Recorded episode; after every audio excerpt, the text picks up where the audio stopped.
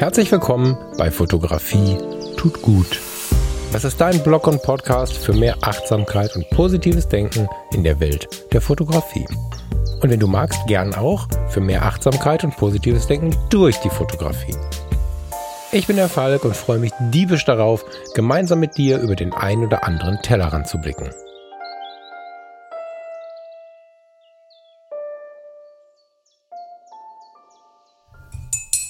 So, schönen guten Morgen hier bei Fotografie tut gut. Ich will gar nicht sagen im Podcast, sondern das ist, tja, ein Gruß. Sowas wie der Impuls, der demnächst live geht, regelmäßig live geht. Ich habe entschieden, keine recherchierte große Sendung heute mitzubringen, ähm, sondern äh, dir einen Gruß dazulassen, dir zwei, drei Gedanken zu erzählen und dann wieder zu gehen. Wie der eine oder die andere von euch schon bemerkt haben, war in den letzten zwei Wochen ganz schön viel los. Nur guter Stress, toller Stress. Das Team der Foto-Community und ich arbeiten an geilen Sachen und für Fotografie tut gut, beziehungsweise den Freundeskreis bin ich auch sehr, sehr aktiv äh, mit dem lieben Michael und auch dem einen oder der anderen von euch. Aber gestern Abend habe ich gedacht, du Vogel, erzählst den Leuten, dass sie auf ihre Grenzen achten sollen, bist manchmal ein bisschen sogar stolz darauf, sagen zu können, es ist okay, wenn ihr alle noch Power habt. Ich habe nichts mehr und ich muss jetzt hier aussteigen.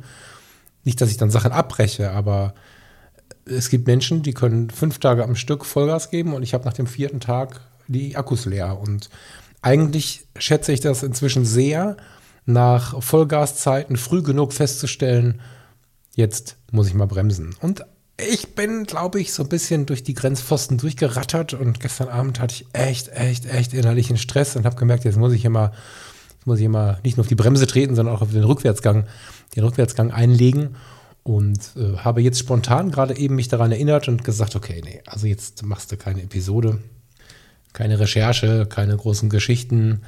Jetzt lässt du einen Gruß da und erzählst ein bisschen deine Gedanken zur Zeit. Denn im Moment ist es ja so, dass wir mal weg davon, dass ich irgendwie viel zu tun hatte. Das ist ja echt ein Luxusproblem. Ähm, Gerade echt nicht so coole Dinge erleben und auch im Fernsehen und im Radio und überall serviert bekommen. Wir müssen uns ja gerade mit sehr vielen Dingen auseinandersetzen, die wir nicht beeinflussen können.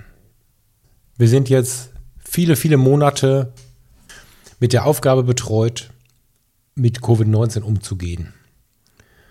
Wir sind jetzt schon viel, viel länger damit betreut, uns Gedanken über unser Weltklima zu machen.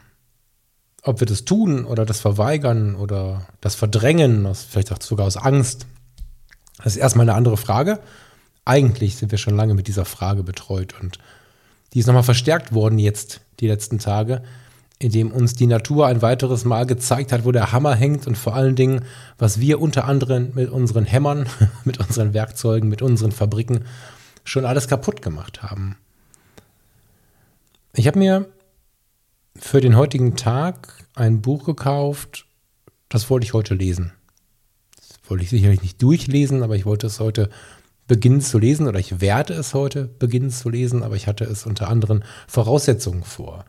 Das äh, Zitat, was mich zu dem Buch geführt hat, lautet, wir können nicht wählen, was mit uns geschieht, aber wir können wählen, wie wir damit umgehen. Das Buch ist von dem brasilianischen Autor Paulo Coelho. Das Buch heißt Hippie. Und ich habe, glaube ich, nicht nur einmal gesagt, dass ich ein totaler Fan von Paulo Coelho bin. Das Buch kenne ich noch nicht. Ich kenne Elf Minuten und ich kenne Brida. Diese beiden zum Beispiel sind absolute Favoriten von mir. Und Paulo Coelho hat mir ganz oft gezeigt, wie man mit total unterschiedlichen Werten, Blickrichtungen, Erlebensrealitäten dennoch so leben, erleben und auf die Dinge schauen kann, dass man total open-minded, total weltoffen, total wertungsfrei durch die Welt geht oder zumindest Menschen wertungsfrei begegnet. Und mit dem neuen Buch, also für mich neuen Buch, hat er ein Thema aufgemacht, was ich schon länger spannend finde und was ich auch als Zitat an anderer Stelle schon mal gehört habe, etwas abgewandelt. Wir können nicht wählen, was mit uns geschieht, aber wir können wählen, wie wir damit umgehen. Das heißt ja, unter anderem, dass wir wissen müssen, was mit uns geschieht. Das heißt, ein klarer Blick auf die Dinge ohne Schwurbeleien, ohne Realitäten zu verkennen, ohne dem zu folgen, der uns den kleinsten Schmerz macht, äh, der Lösung zu folgen, die wir am ehesten verstehen, sondern das braucht einen klaren Blick, das braucht Vertrauen und dann können wir vielleicht verstehen, was mit uns geschieht. Und wenn wir verstehen, was mit uns geschieht, dann können wir wählen, wie wir damit umgehen. Das ist ein, ein total schöner Satz und der ist in solchen Zeiten wie jetzt gerade sehr, sehr wertvoll. Ein ganz kleines Beispiel, Luxusproblem, aber vielleicht auch ganz passend, ist halt der heutige Tag. Ich sitze jetzt hier am, am, am Wohnzimmertisch und habe einen Tee. So. Der Plan war ein anderer. Der Plan war Therme, dieses Buch, ein bisschen gespartes Geld, um lecker essen zu gehen und den Tag mit dem, na, mit dem Nichtstun will ich nicht sagen, aber mit dem Seele baumeln lassen zu verbringen. Nach wirklich stressigen Wochen und, und Monaten, die, wie wir alle hatten, haben wir uns das gegönnt, Tickets in der Therme zu buchen. Das ist vom Hygienekonzept her total super. Wir hätten gelesen, vielleicht wären wir eingeschlafen, wir wären geschwommen, wir wären in die Sauna gegangen, erst in die eine, dann mal in die andere. Wir wären in die eine Poolbar gegangen, hätten uns an die andere Poolbar gesetzt und hätten einfach die Möglichkeiten des Entspannens. Ich habe beim letzten Mal festgestellt, die haben so ein Unterwassermusikbecken. Kannst du dich im Saunabereich, das ist vielleicht nicht für jeden etwas, weil da ist textilfrei, aber da legst du dich ins Wasser in dieses Becken, das ist so ein bisschen abgeschieden. Und äh, legst dich ins Wasser heißt, äh, du, du schwimmst auf, also du liegst auf dem Rücken und schaust die, an die Decke und dann sind ja deine Ohren unter Wasser und dann hörst du Musik. Hammer. Naja, und das war der Plan für diesen Tag. Und die Realität hat diese Therme völlig überschwemmt und noch viel härter, drumherum sind viele Menschen gestorben.